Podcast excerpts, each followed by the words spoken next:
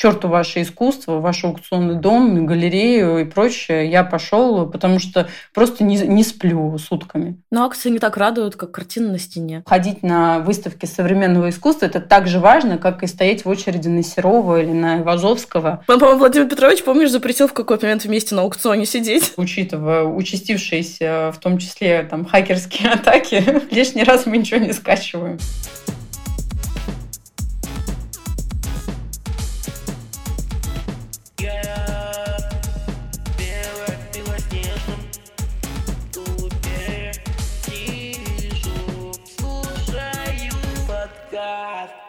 Всем привет! У нас предпоследний эпизод четвертого сезона, прямо почти не перед Новым годом, но уже близко. И сегодня, наконец-то, поговорим с человеком, который работает в компании, создает компанию, без которой арт-рынок невозможен, и не поговорить об этой компании было бы странно. Аня, привет! Привет, привет! Расскажи немножко про себя. Вдруг кто-то из моих миллионных слушателей тебя не знает. Ну, может быть, и не знает, действительно. Меня зовут Анна Гвасали. Я партнер группы компании Владимира Овчаренко. А у нас э, галерея в группе компании Овчаренко, которая уже 33 года, аукционный дом Владей, который в этом году отмечает свои 10 лет, и арт-шоу «Домоску». Помогаю немножко продвигать рынок искусства и привносить немного драйва. Мне нравится слово «немножко» в этом. Чуть-чуть, совсем чуть-чуть. Ну что ж, у нас инфоповод. Владей 10 лет. Что же происходит? Расскажи. А у нас э, буквально, получается, на следующей неделе, 4 декабря, наши главные торги года «Владей Раша», где мы объединили знаковые работы в аукционе. Это будет раздел и соцреализма, и советская фотография, иконы. И еще уникальный раздел, получается, оригинальные киноплакаты, которых практически нет э, на рынке. Это действительно уникальные работы. И, конечно же, современные шедевры, потому что мы всегда специализировались на современном искусстве.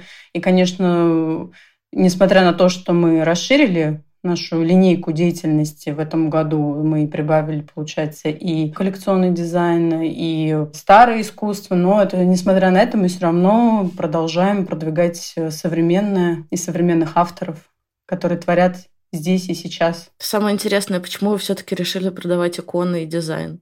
Был запрос рынка или это ваше личное желание какое-то? Я думаю, это и то, и другое. Нас в целом э, интересовал дизайн всегда. Мы сами его коллекционируем, предметы э, дизайна. Мы всегда следим за аукционами, что-то для себя, для дома приобретаем, что-то для галереи.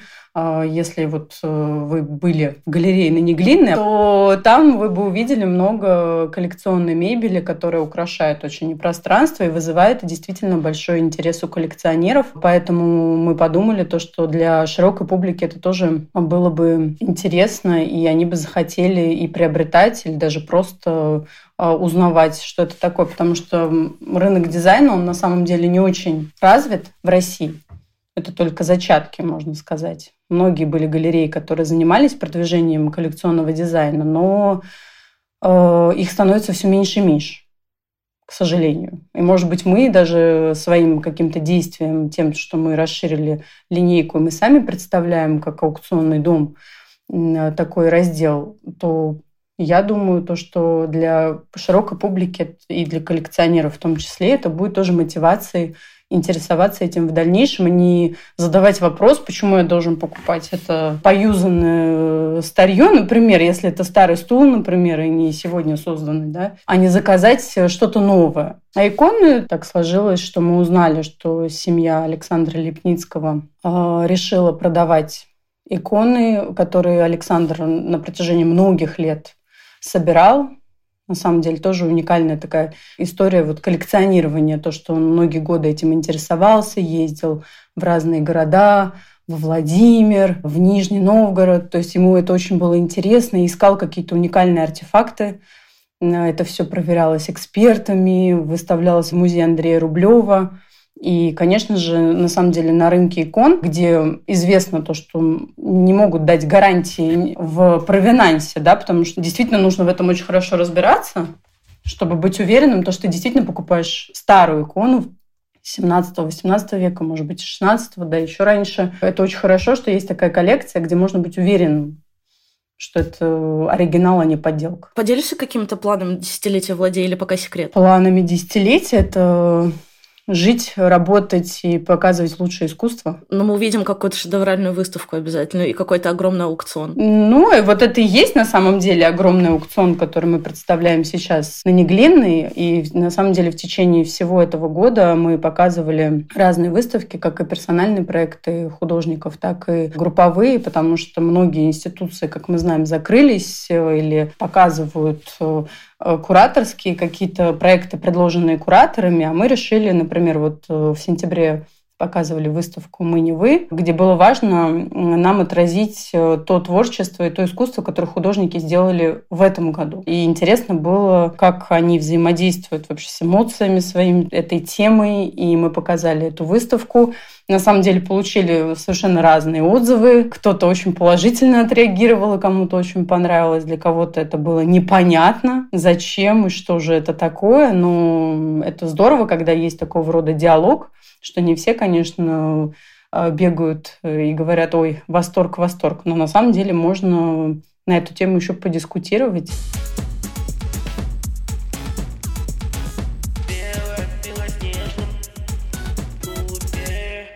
Как же все-таки устроена компания? Почему бы не сконцентрироваться только на аукционе, или только на галерее, или только на ярмарке? И зачем вам все?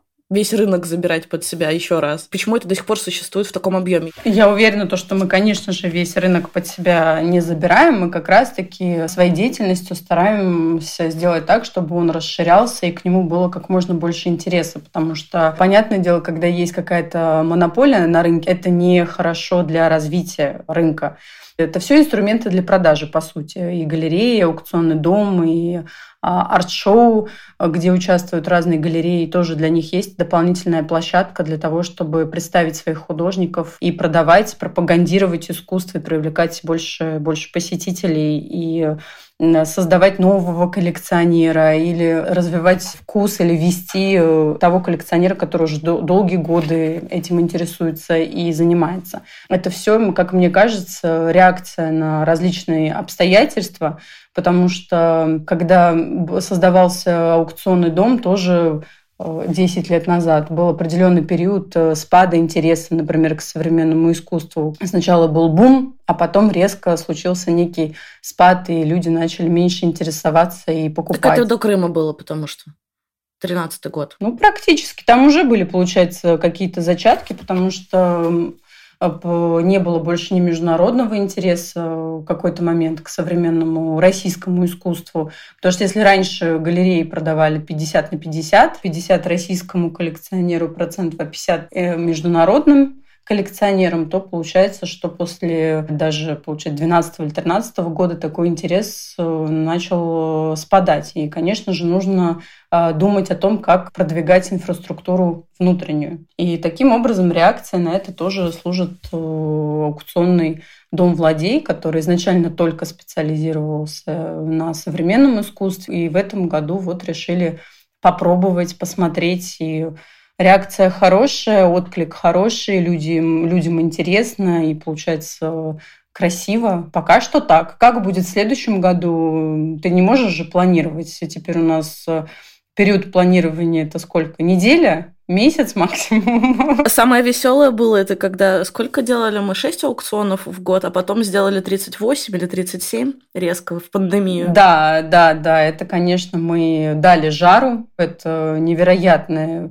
experience, невероятный опыт, э, я думаю, в моей жизни, в твоей жизни в том числе. Когда мы делали шесть аукционов, все говорили, ой, сложно, сложно. А когда делали каждую неделю, почему-то вдруг это перестало быть сложным и стало очень даже органично. Я настолько к этому привыкла, что в какой-то момент даже это сокращать для меня было чем-то невероятным. Адаптируетесь, конечно, быстро, но это правда. Тем не менее, мне кажется, что нет прецедентов в мировой практике, когда какая-то одна компания владеет несколькими организациями в сфере культуры. Если есть галерея, вот мы только галереей занимаемся, а вот такого, чтобы так много, я вот так и не, не придумала пример. Я думаю, в мире, может быть, и были какие-то попытки, но тут э, кроется и то, что такого хаотичного, наверное, именно рынка искусства, как у нас, у нас всего-то 30 лет он существует.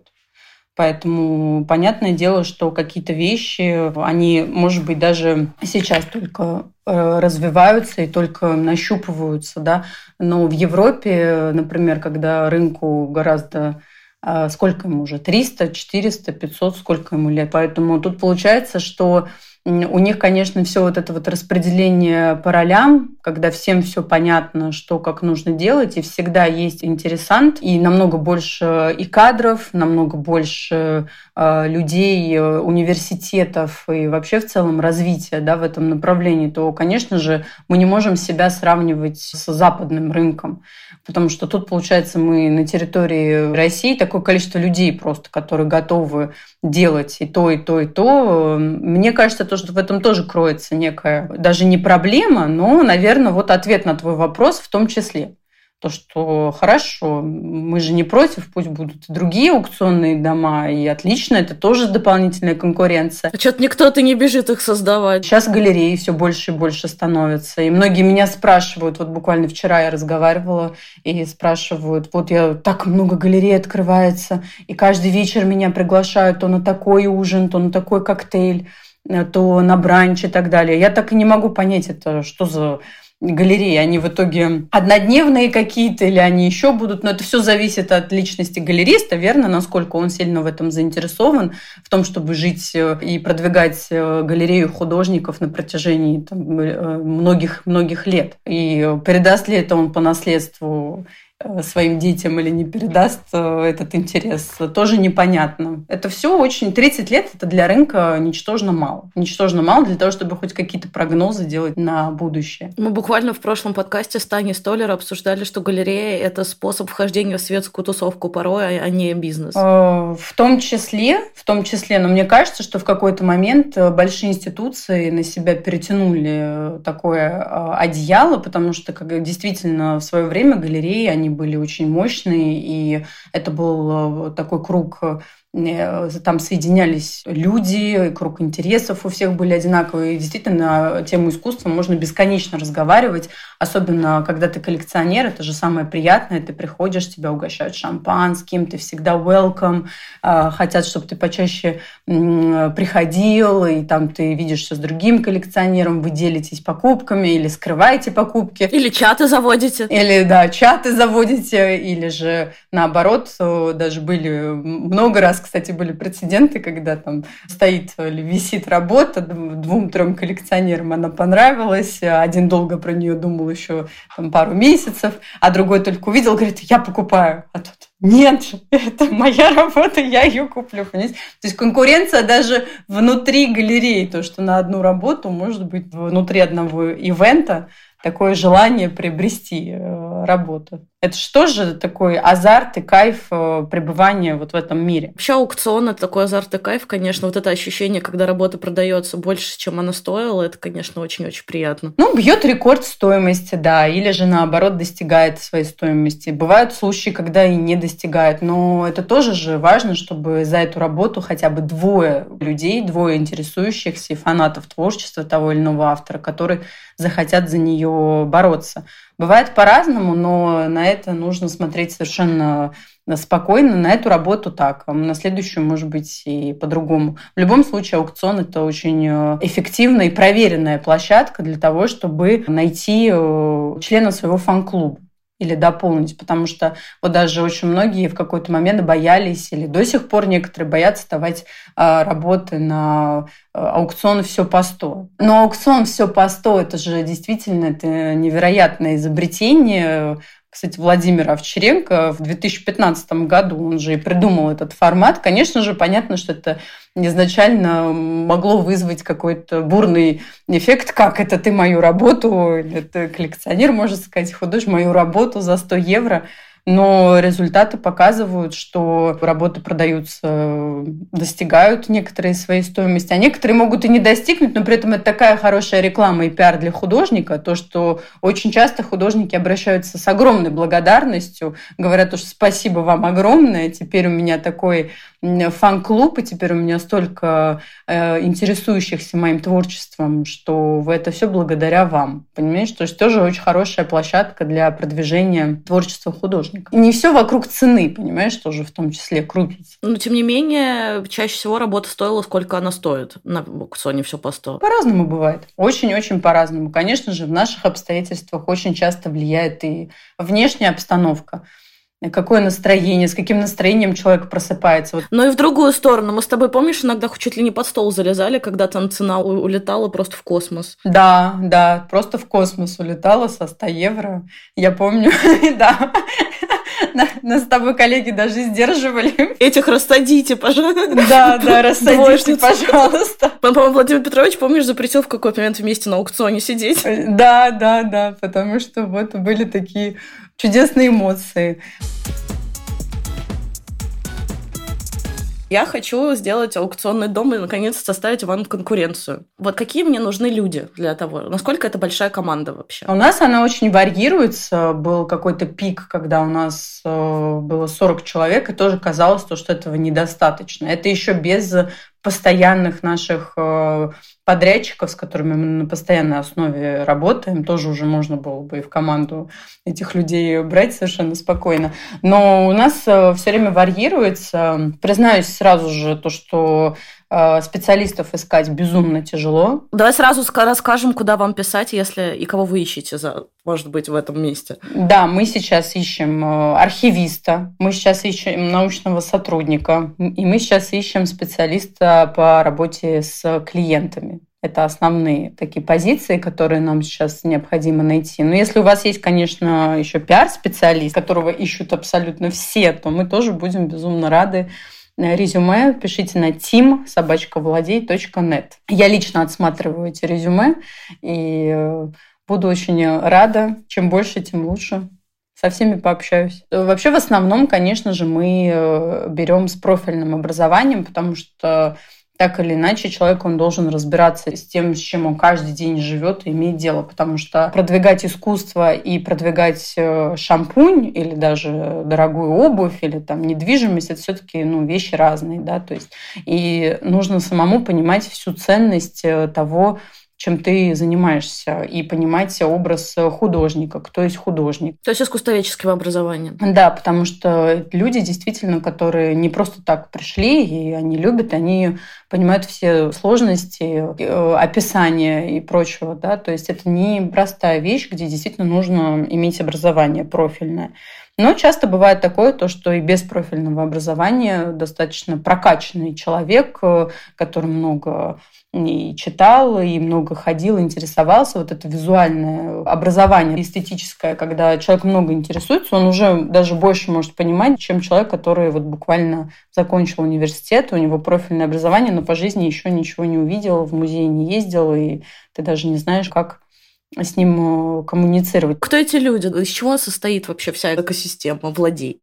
Экосистема состоит из э, директора галерей, Овчаренко. Вот у нас есть прекрасная Варвара Сычева, есть директор аукционного направления Кристина Коломинец. Каждый из них отвечает вот за свою э, сферу. Есть, конечно же, э, логистическая служба, которая полностью отвечает за склад, доставки, прием работ. Есть хранитель, тоже очень ответственная позиция, где человек принимает работы и также следит за сохранностью, чтобы с ней ничего не случилось, чтобы она никуда не потерялась, чтобы ее кто-нибудь чем-нибудь не проткнул ненароком. Конечно же, есть и юристы, и бухгалтеры. Юристы в сфере искусства – это такая очень абстрактная на самом деле специальность, потому что у нас э, законодательная база и судебная, она совершенно никак в этом направлении практически не развита. И очень много прецедентов, где какие-то кейсы, с которыми мы впервые, э, получается, сталкивались на территории России, и то, что, например, как-то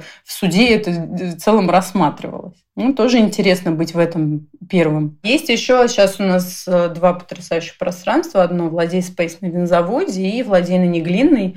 И там на обоих площадках есть ответственные люди, которые отвечают полностью за а, порядок и за выставочный план и следят э, за тем, чтобы все там было в порядке, и для всех посетителей были условия комфортные и приятные для посещения. И, конечно же, наши чудесные администраторы, которые молодые специалисты, которые очень хотят э, развиваться в направлении как раз вот в сфере искусства. И мы тоже пристально следим за тем, как они себя проявляют, потому что очень часто как раз позиция администратора, из нее можно потом человека перевести с этой позиции на какую-то более сложную и ответственную. Все зависит от того, как они себя проявляют в этом направлении.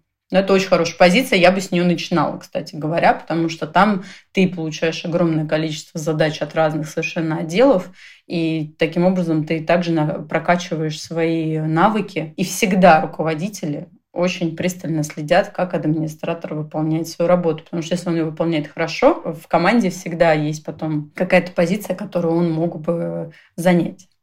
И, конечно же, нравится больше изнутри кого-то взращивать и предоставлять какое-то место в команде, чем э, потом нанимать из, извне. Все-таки это более комфортно. Ну и, конечно, научное отдел и маркетинг. Научное отдел и маркетинг – это тоже, конечно же, неотъемлемая часть научный отдел, который отвечает за все описания, тексты и в целом за архивы. У галереи аукционного дома тоже уже огромные архивы, которые нужно структурировать и которыми нужно заниматься.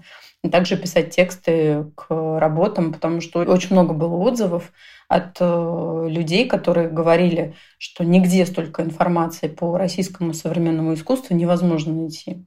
Но мы, их, мы ее находим на сайте владей.нет.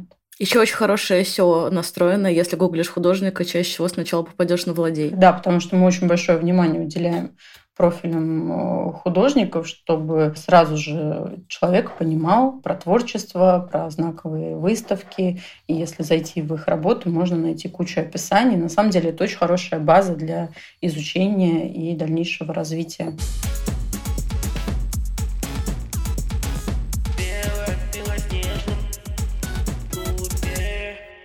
Давай поговорим про экономику аукциона. Что такое стартовая цена, что такое estimate, какой процент аукциона, что такое авторское право, право следования, комиссия продавца. Вот в этих всех понятиях, как это вообще устроено экономически. На чем зарабатывает аукцион? Аукцион зарабатывает на продаже искусства, которое представляет на торгах или же на и также есть и частные продажи в том числе. Если работа не идет на аукцион, то есть возможность в том числе ее продать и без э, участия в аукционе. Но в первую очередь идет, э, когда мы получаем какой-то пул работ э, или ищем эти работы, мы представляем свою оценку той или иной работы. Как вы ее делаете? Есть э, экспертная команда, которая изучает, смотрит, проверяет провинанс и важность той или иной работы. И также нужно отталкиваться от рыночных реалий, действительно. То есть, и тут очень важно, конечно, чтобы твоя оценка и желание продавца продать по той или иной цене, они так или иначе как-то совпали или нашли золотую середину, потому что, конечно же, э, все хотят э, продать максимально дорого, но есть действительно реалии рынка, и нужно их обязательно учитывать. Если художник, э, например, был популярен и на своем пике 20 лет назад, и он все еще жив, но при этом он ничего не делает, его творчество не развивается, да, то есть э, и нету больше выставок и так далее, то, конечно же, с течением времени его могут и забыть, и уже востребованность его работ э, может тоже упасть. И тут очень важно, конечно, чтобы и коллекционер или человек, который хочет продать работу, и экспертная команда, они нашли какое-то решение для этого. Дальше продолжаются уже, зная про финансы и прочее, уже идет э, научная какая-то э, работа для того, чтобы описать и рассказать про эту работу и уже вместе с остальными выставляется на аукцион, где идет борьба коллекционеров за эту работу. Но стартовая цена, она отличается от estimate а. То есть если estimate это, например, ну, беру условно, да, это 5-10 тысяч евро, то старт может быть 2000 евро. Например. Estimate – это предполагаемая цена, за которую аукцион оценил работу, правильно? Да. А стартовая цена – это цена входа за, то, за обладание этим произведением. И здорово, когда есть за борьба и может достигнуть верхней точки estimate а и даже выше, а может продаться, продаться по старту, ну, значит, на сегодняшний день это действительно такая цена этой работы. То есть, оказывается, это не 5, и не 10, а 2000. Да, есть еще комиссия аукциона, это 25%, которую он платит. Еще может быть авторская, потому что если это уже в перепродаже получается, то, конечно же, 5% еще авторская для художников, то есть перечисляется. Но обычно аукционист вначале предупреждает о том, какой курс евро, работа все еще в евро. Оплата в рублях, но по курсу тому, который в тот день на аукционе. Да, кстати, почему до сих пор так? Это уже привычная, понимаешь, система, которая уже давно устаканилась. Зачем заново что-то выдумывать? Все все понимают, как бы все могут посчитать. На стол множить научились. Очень много художников меня слушают, чтобы вас потом не завалило. Хотим мы владей, хотя мы знаем, как много имейлов вам приходит. Вот как художнику пройти отбор, как к вам попасть? На самом деле мы очень подробную инструкцию написали у себя в Инстаграме. В запрещенной социальной сети. Там есть пост, э, очень подробно описывающий, что нужно сделать для того, чтобы мы увидели эту заявку. То есть мы все получаем на наш э, email да собачка.владей.нет, и там есть определенные требования, чтобы было четко и понятно, что нам предлагать. Потому что очень часто бывает присылают ссылку, э, где все в разнобой, посмотрите сразу все, или огромные файлы с огромнейшим весом. Понятное дело, что это никто не будет скачивать, и никто э, не будет рассматривать, потому что мы получаем, правда, огромное количество заявок, и нам тоже должно быть как-то удобно это все смотреть. Учитывая участившиеся, в том числе там хакерские атаки, лишний раз мы ничего не скачиваем. То есть все очень просто. Мне кажется, самое простое это сделать красивую PDF небольшого размера, прикрепить э, изображение, небольшую биографию художника и написать э, название работ э, с техникой и с годом и исходя из этого, это будет самая лучшая презентация. Что происходит в день аукциона? Кто что делает? Как технически это происходит? Без всех-всех-всех секретов, понятно. Да там нет на самом деле никаких секретов, там очень идет активная подготовка, все заняты своим делом, кто отвечает за то, чтобы трансляция идеально прошла, ставит э, камеры, э, свет, э, готовит все для аукциониста, чтобы было перед глазами. Что для аукциониста? Давай, это молоток? Это молоток, это iPad, чтобы он мог видеть ставки и этого достаточно. И стойка аукциониста, понятное дело, за которой он, а, за которой он стоит, и бутылка воды, потому что торги могут э, быть час, а могут быть пять часов, например, все по сто. Поэтому очень важно, чтобы аукционист э, за это время не упал в обморок. У нас уже был прецедент, когда помощница аукциониста упала в обморок. Честно признаться, это один из э, страшнейших для меня опытов был, потому что мы, конечно же, безумно испугались. Помнишь, еще были советы, одевайте компрессионные чулки, если вы помощник аукциониста, чтобы стоять было легче. Да, кто-то придумал отличный лайфхак. Я не знаю, пользуется этим кто-то или нет, но сейчас у нас нету помощников аукциониста, потому что у нас офлайн торги уже очень редко проходят. Это тоже, кстати, сторона вот он, онлайна, когда мы запустили онлайн-торги, то, конечно же, всем стало комфортнее участвовать онлайн. Хотя я бы с удовольствием только в зале бы и участвовала, потому что этот драйв ты можешь испытать именно в зале, когда ты с кем-то конкурируешь. И я никогда не забуду эти чувства, что это такое, когда ты поднимаешь табличку, или эмоции другого человека, который против тебя видит и не может у тебя выиграть, потому что ты, в принципе, можешь предложить больше. Это, конечно, потрясающее чувство. И онлайн он никогда не заменит вот этот живой дух аукциона. Ты знаешь, мне недавно Facebook прислал уведомление, что я на первом курсе института, ну, то есть давно-давно, ходила на, на какой-то аукцион владей еще в подвале винзавода, посмотреть, как торги проходят. И я помню это чувство, когда приходишь, ты, ну, еще вообще понять не имеешь, что там происходит, такой зеленый. И я помню, я стою, там еще Владимир Петрович, я знала, кто он такой. Я думала, господи, это же с кем надо быть вообще в жизни, с кем классным стать, чтобы когда-то поработать тут. Потому что такой драйв, вот это ощущение зала, красивые люди с, там, с табличками ходят, общаются, работы висят, девчонки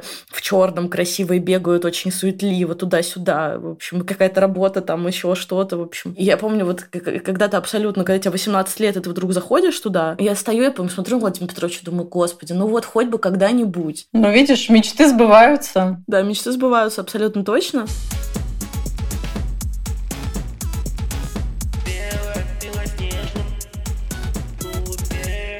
А вот ты сказала, взращиваем нового коллекционера. На самом деле, честно признаться, это грубо звучит. Э, взращиваем нового коллекционера. Мне вообще это слово взращиваем немножко не нравится. Ну, ну так грубовато звучит. Не, не взращиваем, знакомим, рассказываем. Потому что наша задача – это показать э, самое лучшее и рассказать про это правильно. Потому что на самом деле рынок искусства и в целом искусство – это же не какой-то пейзаж или там импрессионизм, который уже все давно изучили и знают э, ценности, почему это столько стоит.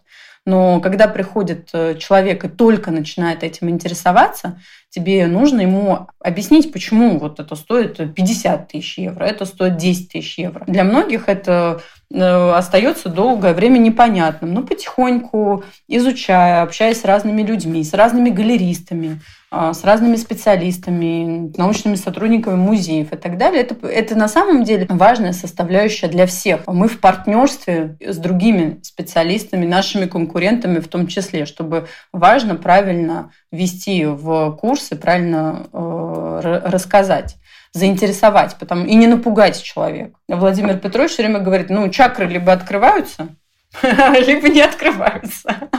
Чакра коллекционера. Ну, коллекционеры. Многие могут и не быть коллекционерами. Я очень люблю общаться с публикой, которая вот из года в год просто приходят, э, задают вопросы, спрашивают, интересуются, потому что когда э, кто-то интересуется той деятельностью, которой ты занимаешься, не теряет к этому а, вот этого запал, азарт, интерес, э, я очень уважаю этих людей. Они также не обязательно и покупать, они также являются основой того, почему эта сфера развивается. А кто коллекционер сегодня? Появились ли какие-то люди после пандемии? Новые? И вообще, кто эти люди? Сейчас молодежь очень активно интересуется искусством. Очень активно. И в целом э, в России я хочу... Вот э, очень интересно, там даже и пандемии, и до пандемии, вот когда мы сделали а, арт-шоу «Домоску», и для меня это, конечно, а, был огромный опыт, ты в нем тоже участвовала и была свидетелем, и сама руку приложила для успеха данного события.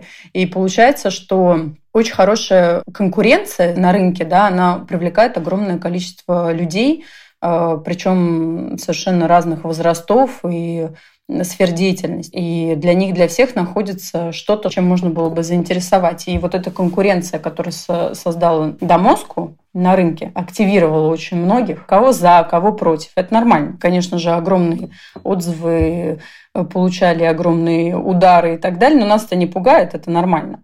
Но тут момент такой, то, что я обратила внимание, что в 2021 году это был невероятный всплеск интереса к современному искусству, и люди перестали его бояться. Потому что раньше э, можно было часто узнать, о, это и мой ребенок так может, или я бы сам бы так нарисовал. Сейчас ты это слышишь гораздо реже. Хорошо начали рассказывать и продвигать, э, и представлять искусство. Да, это большое коллективное усилие, потому что когда ты один вертишься, крутишься и так рассказываешь, и так, и так, это все равно э, ну, недостаточно. Очень важно, чтобы это сама инфраструктура к этому вела, да, что покупай, читай, смотри, что ходить на выставки современного искусства это так же важно, как и стоять в очереди на Серова или на Ивазовского, что это не хуже, а даже, может быть, тебе больше эмоций подарит и ты с этим э, лучше будешь жить и понимать, чем э, даже то, что сделали там сто лет назад. Потому что это же творчество, которое создается в то время, когда ты живешь. Это то, что развивается вместе с тобой, и с годами становится интереснее. То есть,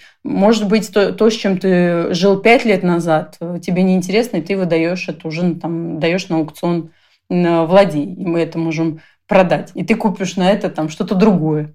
Это же тоже важно, потому что, получается, очень многие люди, они в том числе с тем искусством, с которым они жили 10 лет назад, все, мы уже пережили, нам, нам уже нечем дискутировать с этой работой. Я уже загадку этой работы раскрыл. Все, она мне уже не вызывает тех эмоций, которые вызывала 10 лет назад. В искусстве эмоция – это очень большая составляющая. И не только многие говорят, вот я инвестиционный интерес мне важен. Вот я хочу купить сейчас за 100 евро и хочу, чтобы это стало стоить там 100 тысяч евро. Но это дополнительный кайф, если это так получается. А может так и не получиться, но зато та эмоция, которую тебе подарила эта работа, она остается с тобой э, всю жизнь. Ты себя продолжаешь э, прокачивать. А потом тебе неинтересно, ты всегда это можешь продать и может быть, даже какой-то за это бонус э, получишь. Быстро продавать нельзя. По-разному, очень по-разному бывает. Особенно сейчас очень рынок может удивить а может и разочаровать. Но это тоже определенные риски. Точно так же ты покупаешь какие-то акции, и они могут либо взлететь, либо упасть, либо остаться по той же цене, что вряд ли. Но акции не так радуют, как картина на стене. Конечно. Картина, скульптура, она дарит тебе кучу эмоций. Основной вот это даже процесс покупки, он должен доставлять э, кайф. И вообще думать на тему, ой, что этим хотел сказать художник. И обращаются к художнику например, спрашивают, если есть такая возможность, да, там обратиться к художнику. Но мне, например, нравится самой э, думать и самой раскрывать вот это вот э, чувство и эту загадку, что же мне хотел сказать художник. Или, может, он вообще ничего не хотел, но сама эта работа, я сама себе что-то этой работой э, говорю. Огромный клубок вот этих эмоций и, и, и жить с ними, и проживать их, вот это основной кайф, который ты получаешь от искусства. Инвестиционная составляющая – это совершенно отдельная э, тема, э, которая, честно, меня бы как лекционера, она бы интересовала, но не настолько.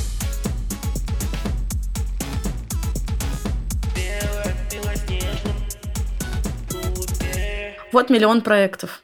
Вот посоветую, как в этом хаосе немножко ориентироваться и вообще как успевать все для тех, кто хочет быть таким же многозадачным и делать э, столько же, сколько ты. Очень важно, кто рядом с тобой, команда. Это очень важно, потому что если ты можешь э, задачи делегировать и быть уверенным в том, что тебя не э, подведут, и ты можешь э, положиться на команду, это, конечно, важно. Я, я стараюсь, чтобы вокруг меня и вместе со мной все-таки были люди, которые разделяют со мной этот азарт, этот интерес, и которых эта многозадачность не пугает, а который, наоборот, их заводит. Очень здорово, когда ты идешь на работу, и, с одной стороны, ты боишься, вот что тебе предстоит, да, вот это вот э, сложности можешь бояться или еще какой-то непредвиденной задачи, которая на тебя падает. Но э, кайф в том, что ты эту задачу решаешь, и в итоге вечером приходишь домой победителем, или в конце проекта приходишь домой победителем и сказал, все, я справился, у меня получилось, я получила офигенный опыт, я получила от этого и удовольствие. Я, конечно, безумно устала. Я сейчас ложусь э, спать, оставьте меня все в покое. Вообще тебя, Аня, видеть не хочу уже и слышать э, в ближайшие 12 часов, пока я сплю. Это ок. Но я хотела бы, чтобы, конечно же, э, люди от этого азарта получали определенный кайф. Я думаю, то, что как раз-таки я с такими людьми всегда и работаю. И я максимально отдаюсь им в том числе для того, чтобы какие-то задачи помочь решить и мотивировать. Э, в одиночку это все практически делать э, невозможно и не нужно. Как отдыхать?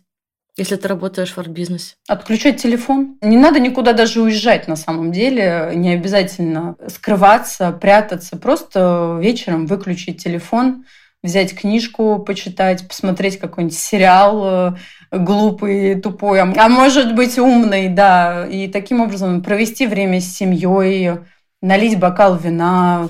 Это все очень простые вещи, но самое главное это, я думаю, выключить телефон, потому что э, нам кажется то, что за, за тем, то, что мы проводим время в социальных сетях и скроллим бесконечно, а, обязательно зайдем, посмотрим на кто там прокомментировал или поставил лайк какой-нибудь работе или там подписался на страничку твоей компании и все остальное, это все равно не отдых. И скроллинг в соцсетях это тоже никакой не отдых. Это еще дополнительная какая-то э, бессмысленная эмоциональная нагрузка вечером.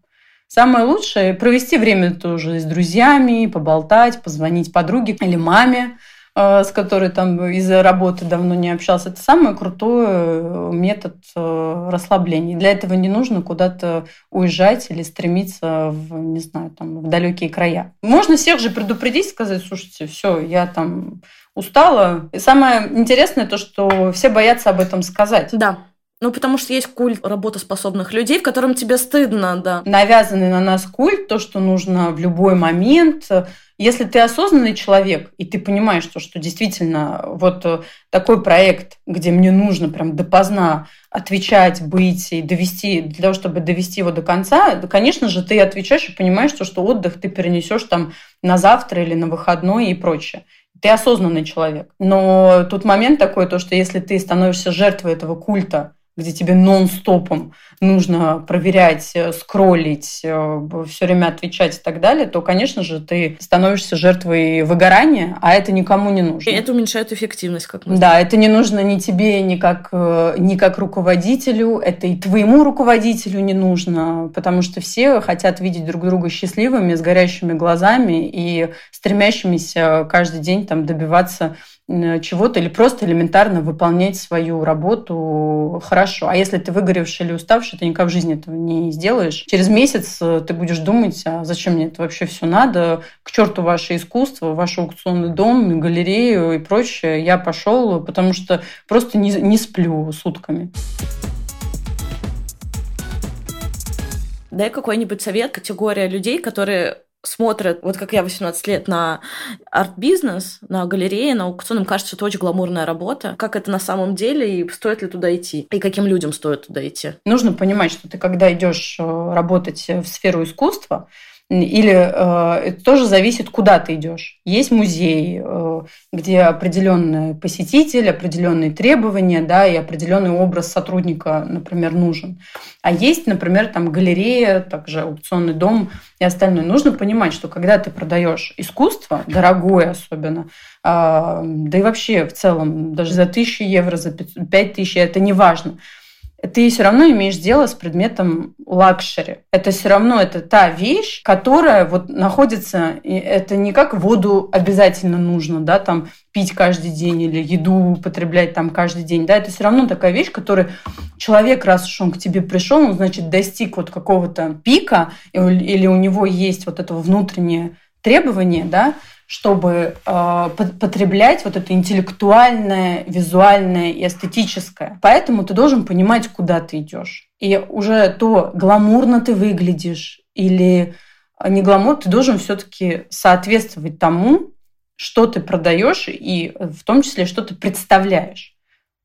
И это очень важно, потому, э, так как э, я часто сталкиваюсь с тем, то, что многие могут этого не понимать. Вот э, ты просишь, или там я много раз сталкивалась, да, там в разных местах, что просят там соблюдать какой-то определенный дресс-код или еще что-то. В современных реалиях, я не знаю, с чем это связано, э, каким-то духом свободным или еще что-то, это почему-то встречается как эм, вы ограничиваете мою свободу самовыражения через кроссовки или там через э, какие-то штаны и так далее но ты таким образом просто объясняешь то, что есть э, стандарт. Вот э, в искусстве это, например, total black. Почему? Потому что ты своей одеждой в том числе и не отвлекаешь от чего-то внимания. Ты всегда опрятно выглядишь. Это здорово, потому что эти посетители... И тебя легко найти в пространстве в том числе. Да, и, и посетители, они приходят как раз за тем, чтобы потреблять вот это вот э, эстетическое